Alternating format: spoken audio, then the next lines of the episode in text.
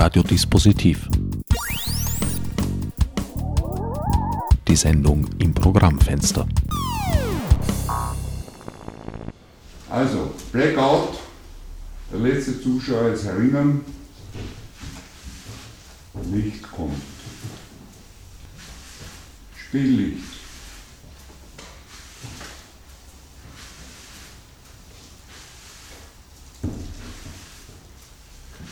Weg.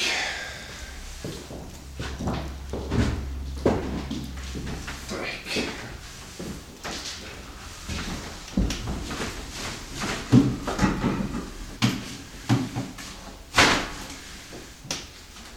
Sau weiter das. Nichts als Dreck, Dreck, Dreck.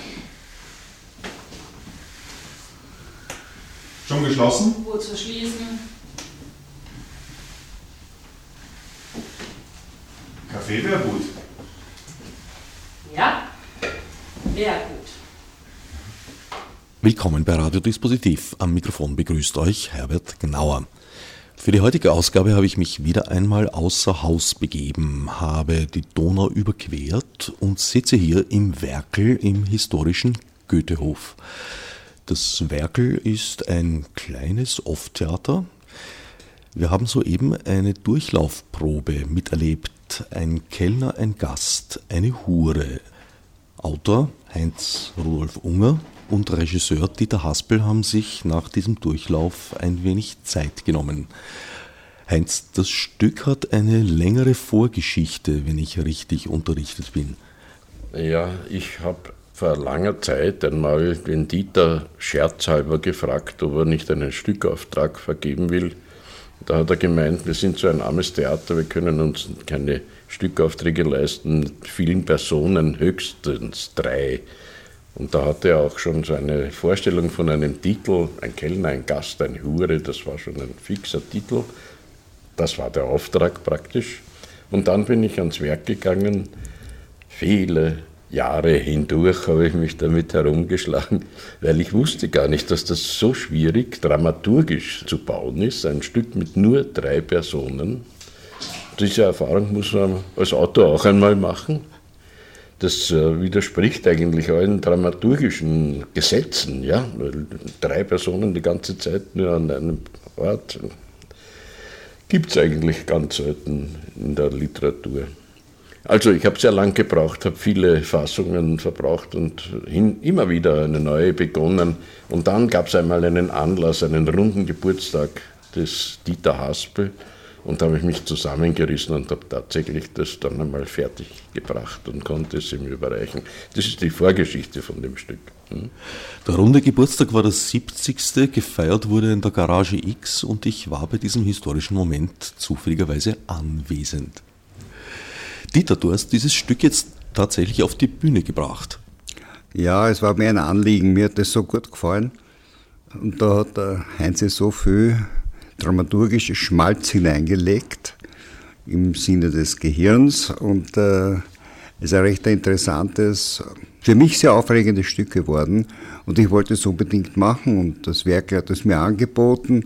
Also wir machen das hier, da kriegt keiner Gage, keiner kriegt Geld, aber es macht uns irrsinnig viel Spaß und ich denke, man sieht es auch an der Arbeit auf der Bühne, dass es gefruchtet hat. Kann ich nur bestätigen. War nicht das erste Mal, dass du eine Probe besucht hast. Ich habe schon einen Durchlaufer gesehen und habe heute festgestellt, dass äh, also wirklich daran gearbeitet wurde. Es ist von einem zum anderen Mal immer besser und geschliffener geworden. Ja, ich bin da frohen Mutes, was die Inszenierung angeht. Ich wusste ja von vornherein schon, dass der Dieter einer der wenigen äh, Regisseure im deutschen Sprachraum ist, der noch wirklich Dialogregie führen kann. Und äh, das Stück lebt davon, dass die Spannung durch die Gestaltung der Sprache aufgebaut und gehalten wird. Das Stück erzählt die Geschichte dreier Personen, die sich in vielfacher Hinsicht am Ende befinden. Sowohl örtlich, es ist gewissermaßen das Restaurant am Ende des Universums, als auch in ihrer Lebensposition. Und gleichzeitig ist es ein Spiel um Identitätswechsel und Tausch. Ja, ich denke, das Interessante an dem Stück ist, es geht vordergründig um Namen und hintergründig geht es um eine Schlacht zwischen zwei Personen. Also ich glaube, dem Heinz Junge ist ein Stück gelungen, das mich sehr an Brecht erinnert, an das Dickicht der Städte. Diese Geschichte zwischen zwei Männern, die einander bekämpfen. In diesem Stück von Brecht heißt der eine Schlink und der andere Gaga. Hier ist es eben ein Kellner und ein Gast, die dann irgendwann feststellen, dass sie ja dann doch die Personen sind, die vor vielen Jahren ihre Identität getauscht haben und jetzt möchte er sie wieder zurückhaben. Es ist so, wie man halt Sehnsucht hat nach seiner Heimat, nach seinem Ich und das kommt im Stück sehr gut raus. Ja. Also ein Mensch, der seine Haut praktisch verlassen hat und dorthin wieder zurückkehren möchte? Richtig. Ja, es geht eigentlich um ein Grundprinzip des Theaters, äh, das ist die Maske, ja, das Maskentragen. Eigentlich, wenn wir ganz ehrlich zu uns selbst sind, tragen wir alle gewisse Masken auch, ja. Und wir sind auch alle Dichter, die ihre eigene Legende die ganze Zeit dichten, schreiben, ja. Das Theater hat ja als Symbol zwei Masken, eine lachende und eine weinende Maske. Also es ist ein Urtheaterstück eigentlich. Ja. Es geht allerdings auch um Märkte, also um Markt und um Macht. Naja, es ist ein Stück aus dem 21. Jahrhundert. Hm? Da kann es nur um Macht und Märkte gehen. Und äh, die Begriffsfindung jeweils der eigenen Position diesem äh, übermächtigen Wirtschaftssystem äh, gegenüber, das davon lebt, dass einer den anderen ausbeutet. Ja, das ist nicht unbedingt das, das Spielthema, aber es, es klingt natürlich an, weil ich meine, ich will da nicht vorgreifen, den Eindruck der Zuschauer, aber es schwingt die ganze Zeit natürlich mit. Habt ihr in diesem langen Entstehungszeitraum miteinander über das Stück gesprochen, daran gefeilt oder war das eine völlige Überraschung für dich, wie du den Text bekommen hast? Ich habe dem Dieter hin und wieder gesagt, dass ich wieder eine neue Fassung begonnen habe. ja, aber das war nicht zu unserer beider Zufriedenheit und darum haben wir ihm warten müssen. Gut Ding braucht Weil.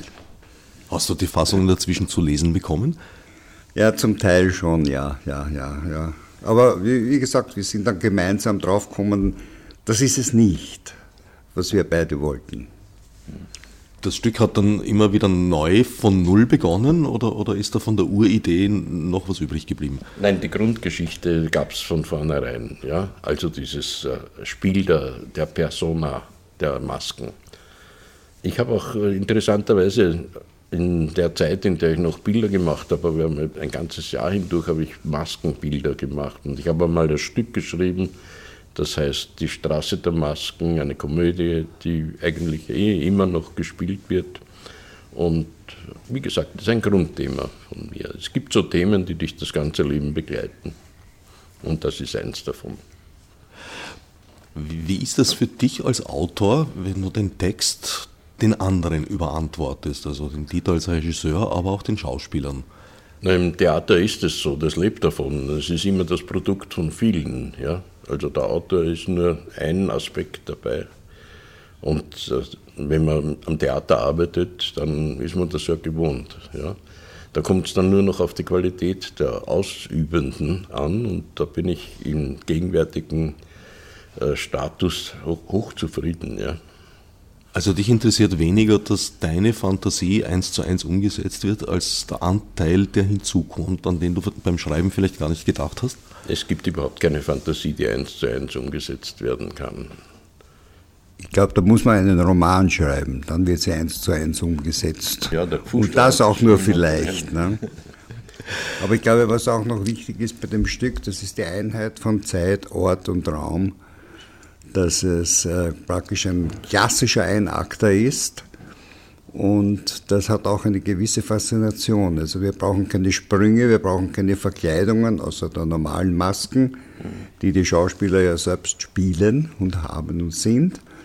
Und das ist eine ja, das ist eine sehr große Verlockung bei so einem Stück, so etwas zu machen.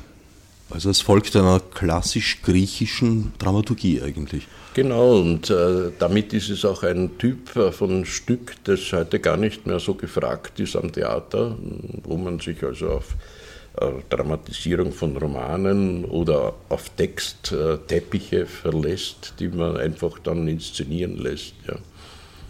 Ich möchte nur noch eines sagen, ich möchte diese drei Schauspieler ganz, ganz groß hervorheben, weil sie wirklich sehr, sehr gut sind und mit Feuereifer bei der Sache und wirklich alles versuchen, damit es möglichst gut rüberkommt. Es muss nicht das erfolgreichste Stück werden, aber es soll ein interessantes, nachdenkbares Stück sein und das wird es.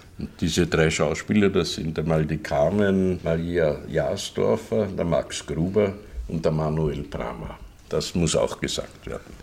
Das Stück, das ich im Kopf gehabt habe, da waren die also gut 20 Jahre älter, nicht? Weil das, es bezieht sich ja auf eine, auf eine Szene, die vor ungefähr 20 Jahren stattgefunden hat.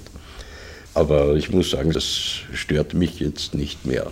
Ja. Das war eine Befürchtung am Anfang. Das finde ich auch, das finde ich auch, dass das na, ist wunderbar. Das bringt eine Art Abstraktion rein in, ja, ja, in, in, in meinem Erleben, ja. die dem Ganzen Du bist jetzt, äh, wir haben da einige Zuschauer schon gehabt, das hat überhaupt niemand gestört. Das, das, die Frage ist gar nicht aufgetaucht, wie alt sind die eigentlich? Ja, ja, ja. Sondern Nein, das wissen wir deshalb, weil ich ja anders im, das natürlich, im Kopf ja. gehabt. Ja, da haben wir am Anfang auch noch geredet drüber, nicht? Ja. Da wir schminken, machen wir es auf alt, gehen wir in eine Maske oder so.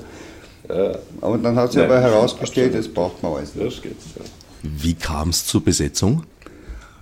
Ja, ich war schon öfters im Werkli, haben mir die Sachen angeschaut und da äh, gibt es einen Mirsa Prinz, der da sich sehr rege um den Kulturbetrieb hier kümmert. Und mit dem gemeinsam haben wir das besprochen. Dann habe ich die Leute ausgesucht und es waren Goldgriffe. Ja. Premiere wird am 16. Jänner sein. In Folge gibt es noch weitere Aufführungen bis Ende Jänner. Ja, jeweils Freitag, Samstag. Ist eventuell eine Verlängerung geplant? Wir werden Ende März dann in der Gonzaga-Gasse im Aera spielen. Eine kleine Tournee praktisch. Eine kleine Tournee, ist vielleicht ist es das Weizenkorn, das noch aufblüht. Schauen wir mal. Heinz, für dich sind ja gerade sehr bewegte Tage. Neben diesem Stück ist auch eine Neufassung der legendären Proletenpassion demnächst zu bewundern. Ja, die hat am 22. Jänner im Werk X in Meidling Premiere und äh, das ist auch eine sehr spannende Angelegenheit, weil da ein junges Team, die Proletenpassion, die immerhin vor 40 Jahren ungefähr ihre Uraufführung hatte, ja, aufnimmt und in ihrer eigenen Art und mit aktuellen Bezug zur Gegenwart, zu der Zeit des Neoliberalismus, in dem sie aufgewachsen sind und in der sie leben, äh, da übernehmen, bereichern und ja, trotzdem der Originalfassung folgen und äh, sie auch weiter verarbeiten. Die Originalfassung war für die Schmetterlinge geschrieben. Ja, richtig, das war von den Schmetterlingen. Und die Musik äh, ist auch von den Schmetterlingen, nur eben nach den heutigen oder aktuelleren musikalischen Bedingungen äh, konzipiert. Ich war gestern bei einer Probe und das hat auch sehr zufriedenstellend geklungen, was ich da gehört habe. Du hast das Stück umgearbeitet? Nein, es sind neue Texte dazugekommen, die diese Kluft, die von der Uraufführung bis, bis heute entstanden ist, eben was dich da alles zugetragen hat, äh, brauche ich ja jetzt nicht wiederholen. Ihr habt das ja, alle Hörer, die jetzt zuhören, haben das ja selber erlebt brauche ich nicht da platt quatschen. Aber das musste in irgendeiner Weise ja auch verarbeitet werden und, und eingebracht werden in diese Produktion, die nicht nur die Bauernkriege und die bürgerliche Revolution, die Pariser Kommune, die Oktoberrevolution, den Faschismus und so weiter behandelt, sondern auch, was sich seit dem Ende der 70er Jahre alles zugetragen hat auf der Welt bis heute. Ich werde am 22. Jänner zur Premiere von Heinz R. Unger gehen und bin ganz glücklich, dass ich damals die Proletenpassion praktisch aus der Taufe gehoben habe und heute ein Kellnergast eine Hure. Ein erfahrener Uraufführungsregisseur. Obwohl so viele Heinz-Unger-Stücke hast du, glaube ich, gar nicht gespielt. Ja, aber wesentliche. Also ich muss sagen, wir haben, wir haben einen der größten Erfolge gefeiert, damals im Konzerthauskeller noch, also die kleine Josefstadt, wie es damals ursprünglich geheißen hat.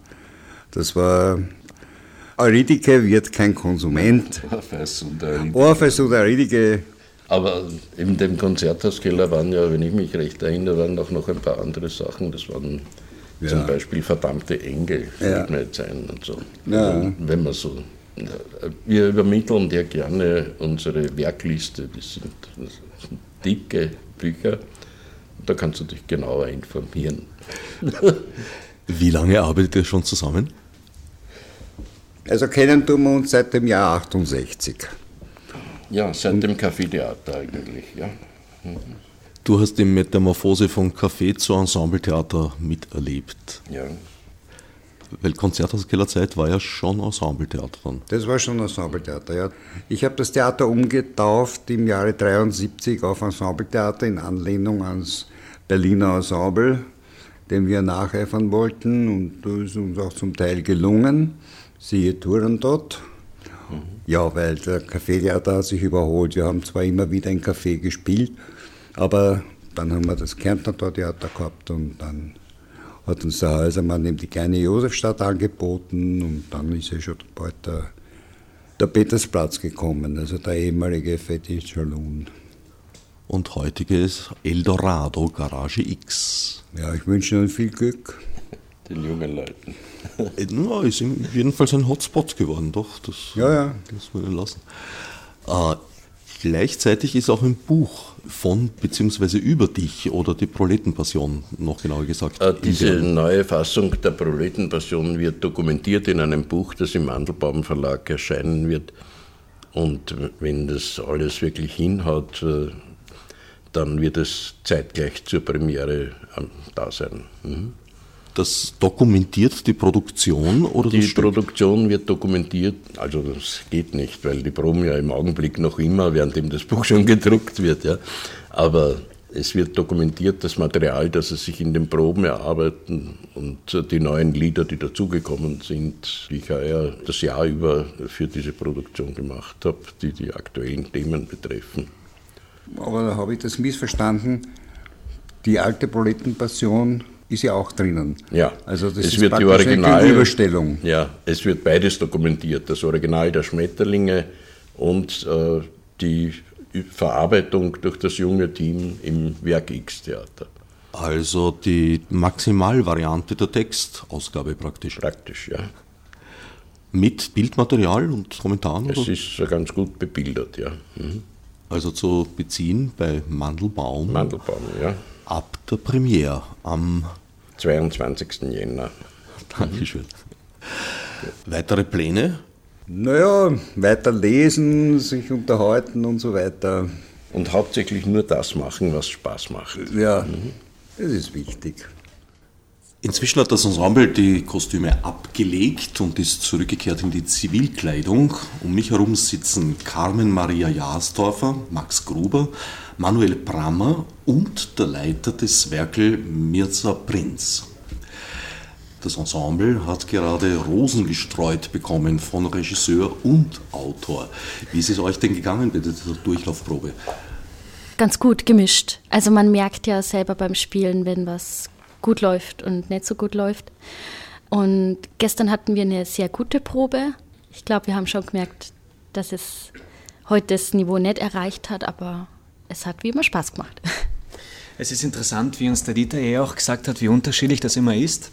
Wenn man sich als Schauspieler auf der Bühne gut fühlt, so im Sinne von, boah, heute mache ich es richtig gut, ich bin total gut drin in der Rolle, dann kriegt man nachher Feedback, ma, heute warst nicht so toll irgendwie. Und dann bist du auf der Bühne und denkst irgendwie so, boah, ich komme nicht in die Energie rein, ich krieg's, ich, ich krieg nichts auf die Reihe und dann nachher, ey, du warst so super heute. Es, genau so muss es sein und du bist so, okay. Weil ich für mein Verhältnis, ich meine, ich habe mich heute ganz gut gefühlt, nicht? aber ja, na, also Kritik habe ich eh nicht allzu viel gekriegt. Also ich bin eh zufrieden. Fehlt noch der Kellner. Fehlt noch der Kellner. Genau. Für mich ist es immer generell bei, bei, bei jedem Durchlauf immer eine Frage, was sagt dann der Dieter zum Ende. Ja? Ähm, Da bin ich immer sehr gespannt. Aber ja, man, man merkt dann schon im Stück drin, wann, wann die Energie ein bisschen fehlt oder wann man da wieder ein bisschen nachlegen muss.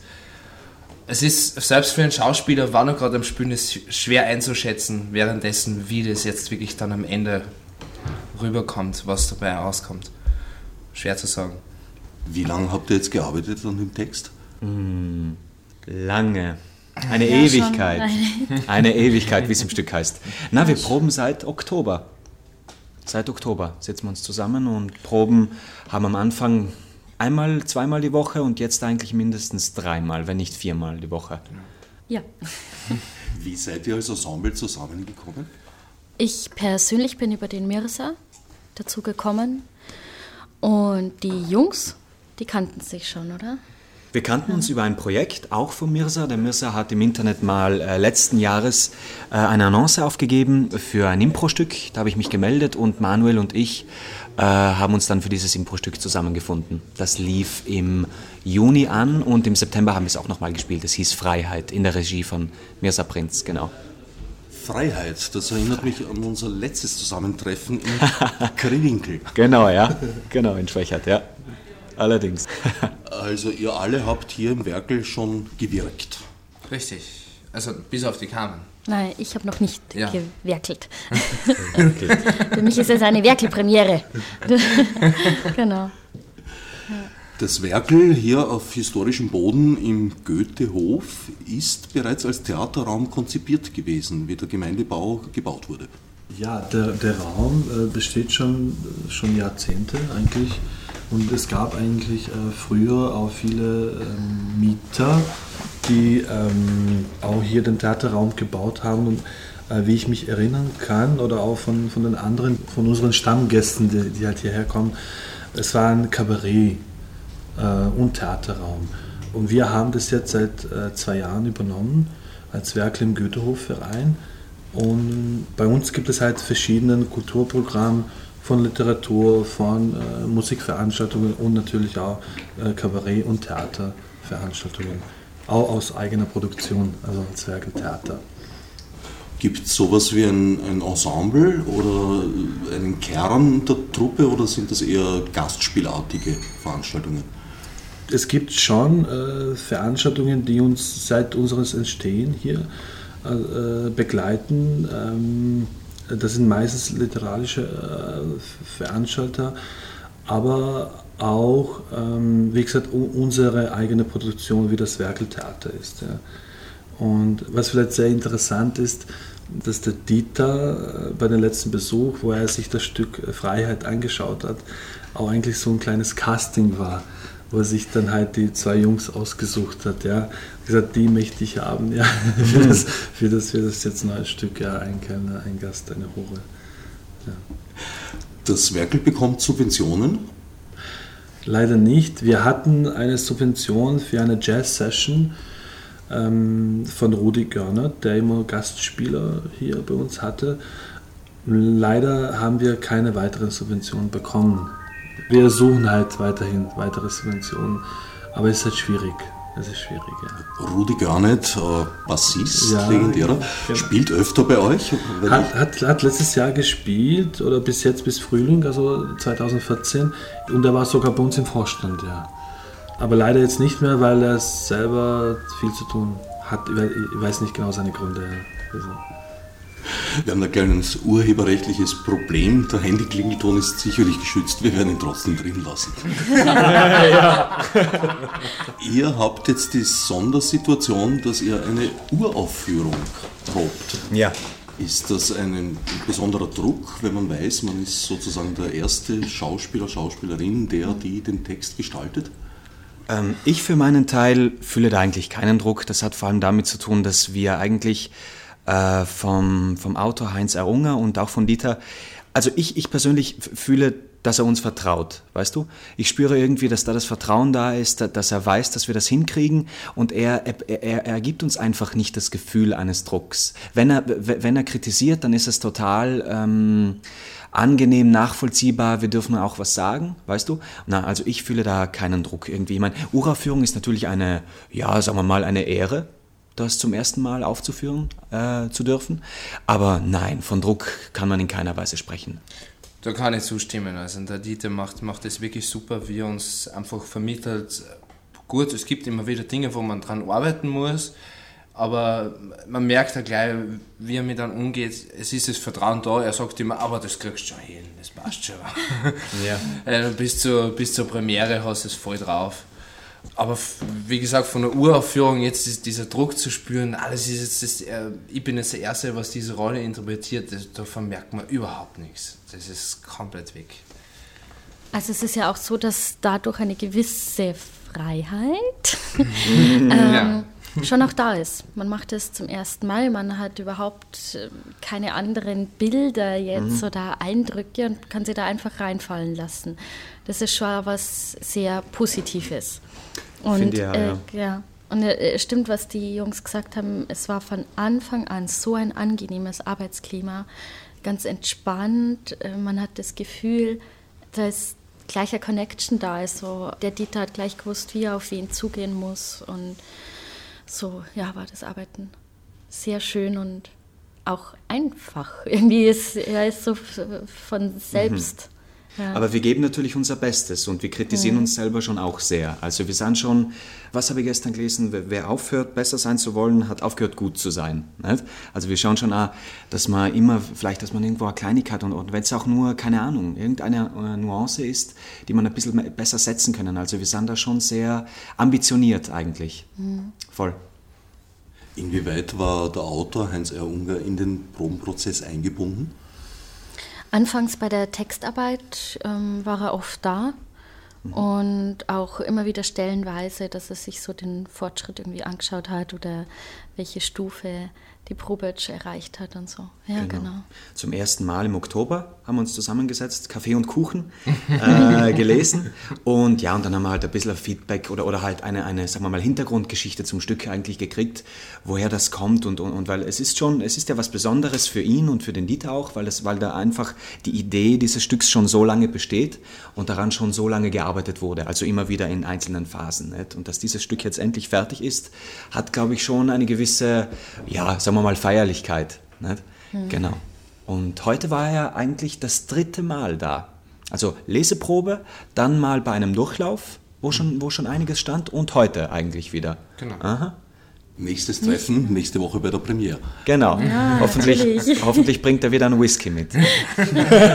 das war letztes Mal, heute hat er ihn vergessen. Ganz schön in the sky. Genau, wie es im Stück genannt wird. Also begonnen hat es bei Kaffee und Kuchen, dann Genau. ging es mit Whisky weiter. Genau, ja. Seitdem sind die Proben so lustig. Spielt ja auch im Stück eine Rolle. Allerdings, da gibt es den Whisky nicht im Endzeitlokal. Ja, weil nichts vorhanden ist. Der Max kommt eben in seiner Rolle ähm, in das Lokal und will ganz einfach was zu trinken, bevor er zu seinem eigentlichen Wollen kommt. Ähm, aber er merkt eben sehr schnell, dass das einfach eine desolate Bar ist, wo nichts los ist. Da hängen zwei Leute rum, die schon fast abgeschlossen haben. Und ja, muss dann im Lauf des Stücks äh, den Durst sozusagen mit eigenen Mitteln stellen, also sich selbst äh, selber zum Flachmann greifen irgendwie, weil er kriegt nichts angeboten. Er kriegt nichts. Während du eifrig mit dem Besen zugange bist und dafür sorgst, dass das Werkel die wahrscheinlich sauberste Bühne zurzeit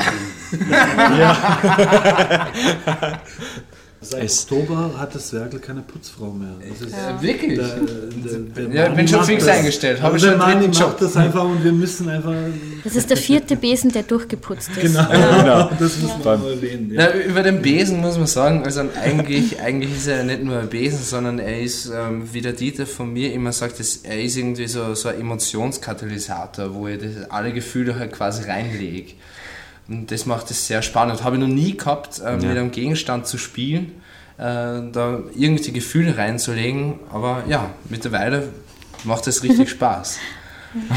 Wer sich über die Aufführungstermine informieren will, kann es im Internet tun unter www.werkel.org. Da findet man auch die E-Mail-Adresse reservierung.werkel.org, unter der man sich überraschenderweise Karten reservieren kann. Wie ich gehört habe, ist bereits eine zweite Spielserie angedacht im Aera. Im Aera, das ist also im ersten Bezirk in der Gonzaga-Gasse. Wir haben drei Termine dort bekommen, und zwar das ist der 29., 30. und 31. März. Aira, viele kennen es bestimmt schon in Wien, ist ein tolles Lokal und äh, toller Veranstaltungsraum, halt doppelt so groß wie das Werkel und wir hoffen, dass wir halt äh, Publikum kriegen. Ja. Wer jetzt weiter westlich hört, äh, es zahlt sich aus, nach Wien zu kommen, das Werkel und oder Aera zu besuchen. Aera hat natürlich auch eine Website, wo die Spieltermine veröffentlicht werden in den nächsten Tagen, soweit ich gehört habe, unter aera.at. Es geht jetzt in die Endrunde der Proben. Morgen, glaube ich, habt ihr die erste Hauptprobe. Ja. Genau. Textunsicherheiten habe ich keine bemerkt. Ähm, nein, und, und wenn, dann werden die gut überspielt. Ja, genau, ja. Na, also das jetzt, denke ich mal, da kann ich für uns alle sprechen, ist nimmer.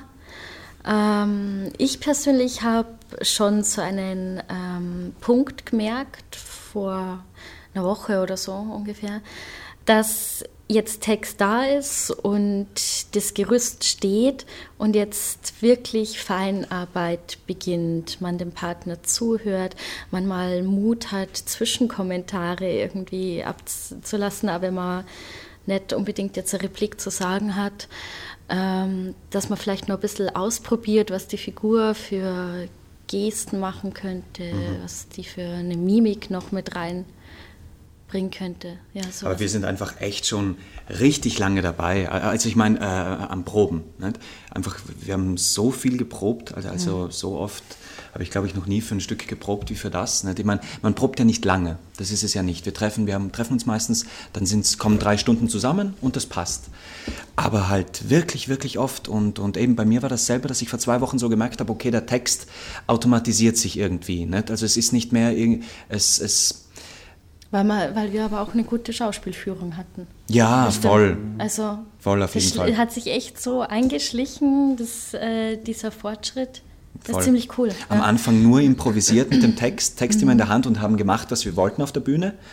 Äh, irgendwas, nicht? Und, und dann plötzlich von einem Tag auf den anderen äh, haben wir dann beinhart, oder Dieter besser gesagt, hat beinhart das Stück zerlegt in jede einzelne Kleinigkeit. Da haben wir dann angefangen, äh, an jeder Seite, also pro Tag, sechs Seiten einfach zu arbeiten am Stück und wirklich sehr detailliert, weißt du? Also ich komme auf die Bühne, dann sagt er nein, nein, nein, plötzlich sagt er nein, nein, komm noch mal, komm noch mal, das muss anders sein. Und ich so, war so okay, ich komme noch mal, das hatten wir noch nie. ja, aber war cool, war cool, nein. Und dann ziemlich schnell eben Durchläufe gespielt. Und die bis jetzt, also fast jede Probe ähm, bestand aus einem Durchlauf. Genau. Obwohl er auch in der, in der Mitte dann wieder angefangen hat, das zu zerstückeln. Das hat er auch gemacht. Wir, wir haben diese Durchläufe schon gehabt und dann hat er wieder gesagt, jetzt machen wir die Wochennummer, teilen wir es nochmal auf. Und, und das habe ich sehr interessant gefunden, dass, dass, er, dass er wirklich sehr beharrlich ist auf, auf die Einzelheiten. Und er sagt immer, der Dialog muss, muss halt richtig gesetzt sein. Und, und das finde ich ist einfach das Schwierigste an dem Stück. Und da ist er wirklich sehr genau, dass, dass er einfach selbst äh, ja, erreicht wird von dem Wort, was, was man wiedergibt auf der Bühne. Das ist für ihn sehr wichtig. Genau. Aber jetzt wird es sozusagen ernst. Also in einer Ja. Woche ist Premiere, Ja. ich spüre schon auch so langsam so, okay, jetzt langsam, langsam. Also ich weiß nicht, die Nervosität schleicht sich dann und wann immer wieder an. Aber wir haben Mittel und, und Werkzeuge, sie zu bekämpfen. Den glaub- Scotch. Den Scotch, ja. Weil du das äh, gerade anbringst. Ich glaube, wir können den Text jetzt wirklich schon gut, sodass wir ihn jetzt im Alltag benutzen. Also wenn irgendjemand halt keine Ahnung was sagt und dann sagt der Dritte im Hintergrund, ja, das ist der Unterschied. Weil ja dieses Wort öfter im Stück vorkommt. Genau. Ja. Das ist ein berühmter Moment, wo der Text so ins Alltagsleben hinübergleitet und man eigentlich ständig das Stück in seinem eigenen Leben wiederfindet. Geht euch das auch so? Absolut. Dass ihr durch Alltagssituationen sozusagen ins Stück geratet und neue Facetten vielleicht entdeckt am Text? Bei dem Stück speziell ging es mir jetzt ähm, nicht unbedingt so, wenn dann nur eben Kleinigkeiten, kleine Facetten, wo ich mir denke, ja, das war auch schon mal so. Da hat jemand was erzählt und ich habe mir gedacht, oh mein Gott, bitte, bitte, bitte, sag jetzt nicht dieses Ende, das ich vermute, dass du erzählst, bitte nicht. Und dann kommt die Pointe aber raus und ja. Was jetzt für meine Rolle halt zutrifft auf die Käuflichkeit der Menschen, ja, findet man, findet man schon etwas wieder. Also wenn ich im Fernsehen dann, äh, keine Ahnung, Politiker oder halt irgendwelche schmierigen Leute sehe, dann finde ich schon ein Bild dazu irgendwie. Aber das jetzt, also dass der Text hm, sich jetzt größer, weißt du, ich glaube dafür, dafür sind einfach die, ist, ist die Figur, die ich spiele, zu, zu mir selbst einfach zu unterschiedlich weil so viel Geld habe ich nicht. leider, leider. Bitte, und, du bist und, Ja, ja, voll, voll. Und einfach vom Alter, einfach vom Alter, weil es ist, es macht halt wirklich, man, ich kann mir es schon denken, aber es ist wirklich ein Unterschied, ob ich jetzt einfach, keine Ahnung, wie, wie die Figur, äh, sagen, wir, sagen wir mal 50 bin oder halt wie ich 22. Ich habe halt einfach noch nicht so viel erlebt, durchgemacht, Verluste vielleicht gehabt oder, oder, oder größere Erfolge oder, weißt, ich bin nicht, ich, ich bin nicht ganz die Größe, die die Figur ist. Aber man kann sich reinfühlen, auf jeden Fall. Auf jeden Fall. Und das fühlt sich ganz gut an. Es gibt keine Abgänge in dem Stück. Nein. Die drei Personen sind durchgehend einander ausgesetzt. mhm. Heinz Unger hat gemeint, dass drei Personen eine, eine schwierige Situation, eine schwierige Konstellation ergibt für den Autor. Ist das für euch, euch als Schauspieler auch so gewesen? Ähm, na, ich, ich finde drei Personen eigentlich immer super, weil es geht dann halt immer Ja oder Nein, weißt du, es kann, sich, es kann, kein, es kann kein Gleichgewicht entstehen, nicht? weil wenn du vier hast, dann können sich zwei und zwei zusammenschließen und dann wer hat recht. Nicht? Na, ich finde das, schon, find das schon toll, vor allem weil dann im Stück natürlich die, die Stärken und die Kräfte halt immer wieder wechseln und dann mhm. der eine mal ins Kreuzfeuer gerät und der, oder weißt du, sich, sich untereinander plötzlich irgendwie Bündnisse schmieden, die vorher nicht da waren. Nicht? Also ich finde das schon cool, also energetisch. Energetisch finde ich, hat das Stück einiges zu bieten. Ja, ich finde auch das mit dem Dreiergespann ist sehr spannend diese Bündnisse und Partner, die immer wieder wechseln und sich in ganz verschiedenen Konstellationen zusammenschließen, sind eben da möglich mhm. und bieten ganz viel Spielraum. Das ist gut, ja. Ja, dann wünsche ich toi toi toi zur Premiere. Wird schon schief gehen. Am 16. sehen wir einander wieder. Wunderbar. Wir freuen uns. Ja, genau, wir freuen uns. Dankeschön. Auf Danke. ein gutes Gelingen. Ein Kellner, ein Gast, eine Hure. Zu hören war ein Gespräch mit Autor Heinz-Rudolf Unger, Regisseur Dieter Haspel, dem Ensemble bestehend aus Carmen Maria Jarstorfer, Max Gruber und Manuel Prammer sowie dem Leiter des Werkels im Goethehof, Mirza Prinz. Details sind wie immer am Website der Sendereihe unter no-nah.net-dispositiv zu erlugen. Fürs Zuhören dankt wie meistens Herbert Gnauer.